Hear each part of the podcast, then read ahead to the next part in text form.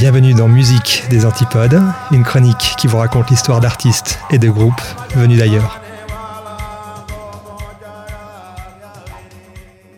Attention, chers auditeurs, ce que je vais vous présenter aujourd'hui risque de changer votre vie à tout jamais.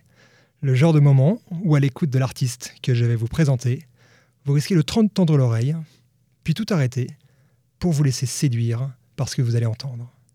Un rare moment d'exception.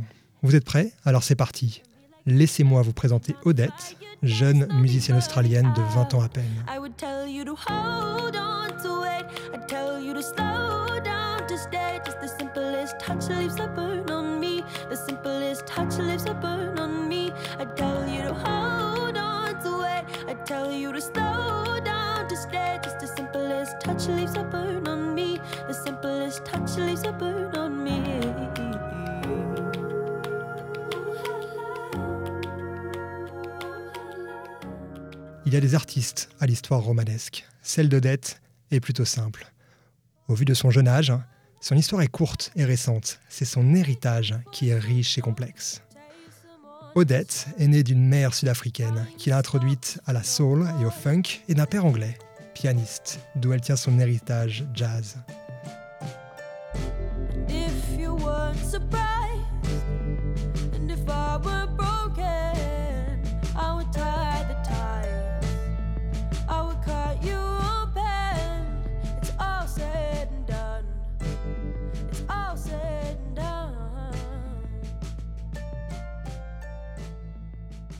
Odette, Georgia Sally Banks de son vrai nom, grandit à Sydney, commence le piano en autodidacte et écrit ses premières chansons à l'âge de 8 ans. Elle les crée en partant des paroles, puis en composant ses partitions au piano, un élément central, avant de les compléter par des chœurs, des cordes et d'autres arrangements. Le résultat est tout simplement brillant.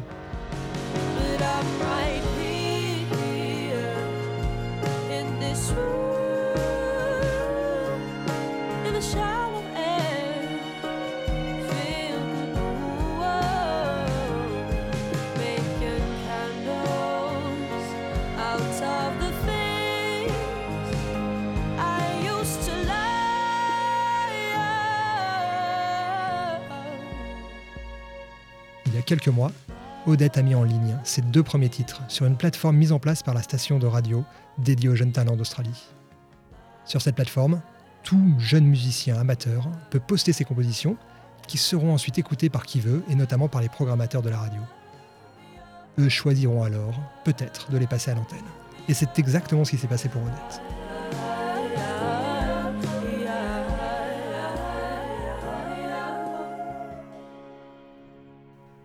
À l'écoute de ces deux premiers titres, on découvre une voix d'exception, un flow maîtrisé, des passages parlés, des textes cinglants et bruts. Ces deux premiers titres ont fait l'effet d'une bombe en Australie, et son premier album est prévu prochainement. Continuons de tendre l'oreille, et gageons qu'Odette n'en finissent pas de nous charmer. C'est tout pour aujourd'hui. Rendez-vous la semaine prochaine pour un prochain voyage. The turning pages of an epic, dissected, hallucinogenic. Black coffee addict, life ended, lies cold on that metal tray, wasting away. I watch him sneer at me from beyond the grave. I hear him call for me. Watch me read you. I get scared when it falls dark. The creeping shadows up my arm. The sneaking scarecrows work their charm, but circumstantial. The way I blink when you get mad, feel disarmed when you get sad, but turn to run when we fall back on old behaviors. When the flavor turns from sweet to sour, that's the hour that I seek the heavy hearts and tired retreats with words of hatred. Watch it seep through skin like sap through bark. I cower in the dark till your return. When will I learn? We never wanted to be more than just a silhouette. Breathing the smoke from others' miles and lying in the. So make a promise, but then later we can just forget. It's hard to let your breath out when you used to holding it. She'll go, oh, caught her through the window. Oh, it's her, oh, maybe it's a shadow. You never wanted to be more than just a silhouette. But when you cry, the light reflects, and I see you again the beautiful colors of the people's faces and the way they sat on top of those necks. Watch me read you. like words ripped right off the page. Another ghost, another day of melancholy UV rays and heavy eyelids.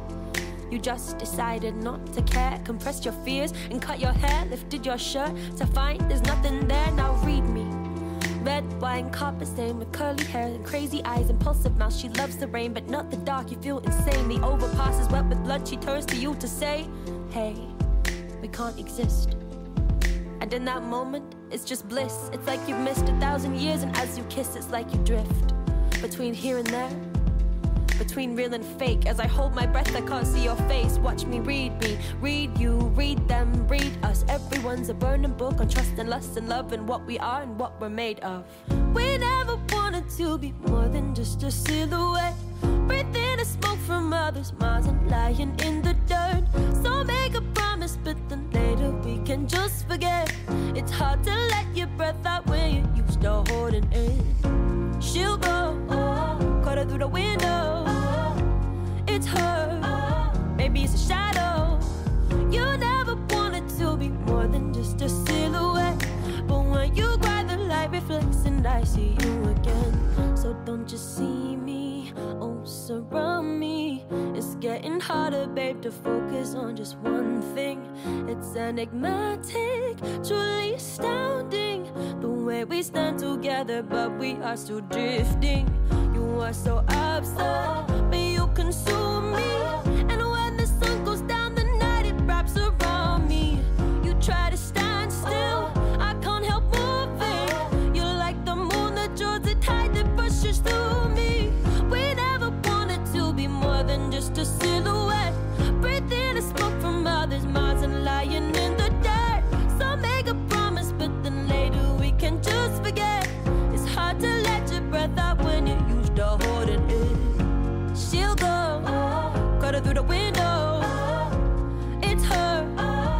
It's a shadow.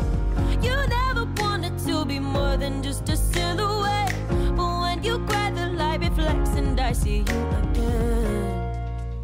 Oh, I see you again. Oh, I watch you read me. The burning pages of my life reduced to ash, and overnight I find my body is not mine.